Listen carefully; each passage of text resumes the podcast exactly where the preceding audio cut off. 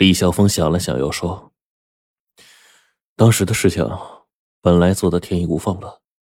我父亲包租了整个二楼所有房间，为的就是盗取你的肾脏时候安全。他的两个所谓的贵宾，其实就是卞氏村请来的两个黑社会的医生。我父亲说我们回公司有事儿，其实就是为了回避，为自己做好退路。”好让他们顺利的取到肾源之后，及时消失撤离。但是他们没想到的是，我已经暗中用五十万的代价买通那个女人了。通过那个女人，我知道了他们行动的每一个细节，并且能够在准确时间、及时的报警，打乱他们周密的计划，从手术刀下救下你一命。徐慧听着李晓峰说的这些。脑子里现在是浑浑噩噩的，完全不相信这是会发生在他身上的事情。他刚要说什么，许奎打断他说：“我不是不想救我哥，也不是真心的要害我父亲。如果我父亲能够改变初衷，我可以按照我父亲的心思去做任何的事情，包括取你健康的肾脏，换我哥哥坏死的肾脏。但是不论我怎么努力，我父亲很固执。”坚决不肯更改他立下的遗嘱。他的遗嘱是，厉家的财产在他去世后，厉家武占百分之七十五，我厉小峰只占百分之二十五。这太不公平了。原来我想，不管我哥哥占了多大的股份，他一死，厉家的财产都还是我的。可是你的出现，把我一切计划都打乱了。哥哥为什么拿百分之七十五的股份，而我只拿百分之二十五啊？这简直就是父亲偏心呢！如果不是你的出现，一切的事情都会朝着厉家武必死的方向平稳度过，我将会得到百分之百的股份，所以我恨死你了。但是我在你出现后做的第一个计划。就是让我父亲坐的轿车刹车失灵，并不是针对你。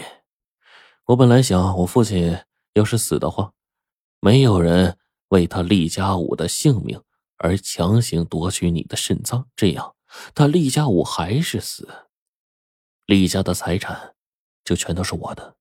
谁知道？唉，你救了我父亲一命，我的计划又落空了。其实我跟你说这些，并不是简单的为了我自己，也是为了你好。你自己好好想想。我父亲要钱有钱，要势有势。现在这个社会，只要有钱，有什么办不成的？事情已经发展到了这个地步，你现在是想走也走不了了。即使能够侥幸逃脱，不管你逃到哪儿，他们一定会把你抓回来，因为他们要为你动手术，同时。也已经为厉家武制定了详细的换肾日期表，将来在手术台上，他们会神不知鬼不觉的把你健康的肾脏和厉家武坏死的肾脏互换。记住，你是有肾病的人，你是因为肾病而死的，正常啊。我说过，你的肾脏是一个非常健康的肾脏。那天卞世孙给你打醒酒针的时候啊，实际上。那个是从日本进口的一个肾脏强刺激性的药物，就是它在你体内中造成了一个有肾病的假象。同时呢，他们又买通了医生，说你肾脏有囊肿，急需手术。你要是不相信自己的肾脏是一个非常健康的肾脏，你可以到市区任何一个医院再做一次检查，总不是坏事吧？检查的结果如果能够证明我说的是实话，而你又不想不明不白的死去，你就好好想想该怎么办。最后，李晓峰说：“记住，你要是去报案，什么问题都解决不了。我父亲都是为了你好，你有病他出钱，他这是善举，你找不到漏洞。你告医院，医院也会出现误诊啊。”包括上一次车祸，公安都调查不出眉目，你手里就更没有一点证据了。所以，你如果想平平安安的活下来，我等你确信你自己没病之后，咱们再谈。第二天，李大富到医院看望徐奎的时候啊，他和院方已经联系好了，这几天就为徐奎做手术。徐奎一听，心里就犯嘀咕了。李小凤说他没病，李大富呢却急着要给他手术，那这究竟是怎么回事呢？是否真的有一个李家武得了尿毒症呢？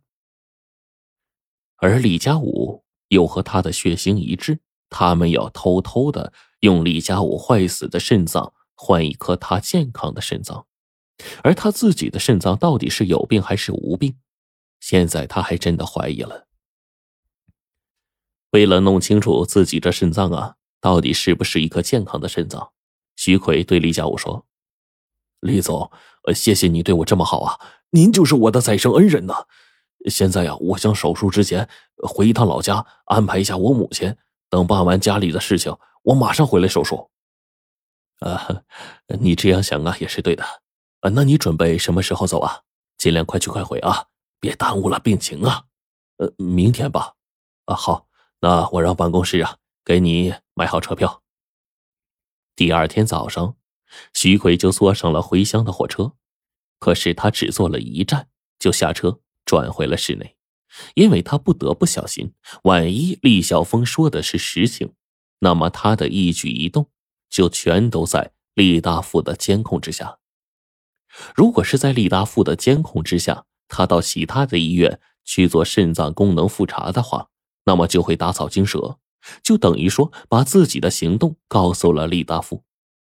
受过武警部队培训的徐奎不会傻到这个地步。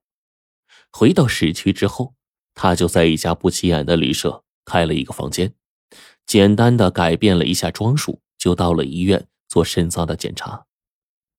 两天之后，他连续找了三家医院，检查结果都是一样的，他的肾脏啊非常健康，一点毛病都没有。自己的肾要是没有病的话。李大富却要为自己做肾脏的手术，这里面那就一定是有猫腻了。这个时候，他就不得不相信李晓峰的话了。可是，李大富和李晓峰可是亲生父子啊！李晓峰真的为了李家财产，不惜牺牲自己的兄弟而救他徐奎吗？李大富和李晓峰不会还有其他阴谋吧？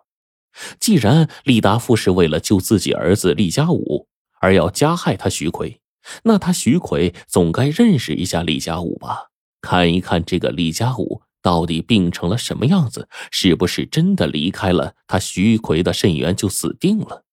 同时呢，他也想认识一下从未露过面的李家武，看看李家武是不是和他父亲和他弟弟是同一个性格的人，从而。也好见机行事啊！想到这儿，他就打通了厉晓峰留给他的电话。厉晓峰接到徐奎电话后，立刻来到约定地点和徐奎见面。见面之后，厉晓峰问徐奎说：“你到医院复查了吗？”徐奎点了点头。厉晓峰说：“你准备怎么办呢？”厉家武现在在哪儿啊？我要见他。厉小凤一听徐奎要见厉家武。心里一惊，问道：“你你见厉家武干嘛？厉家武要换我的肾，那我总该认识一下厉家武是谁吧？你疯了！你真要把自己一个唯一的一个肾源给厉家武？哎，这你暂时别管，你就告诉我厉家武在哪儿。”徐奎不容置疑的问道。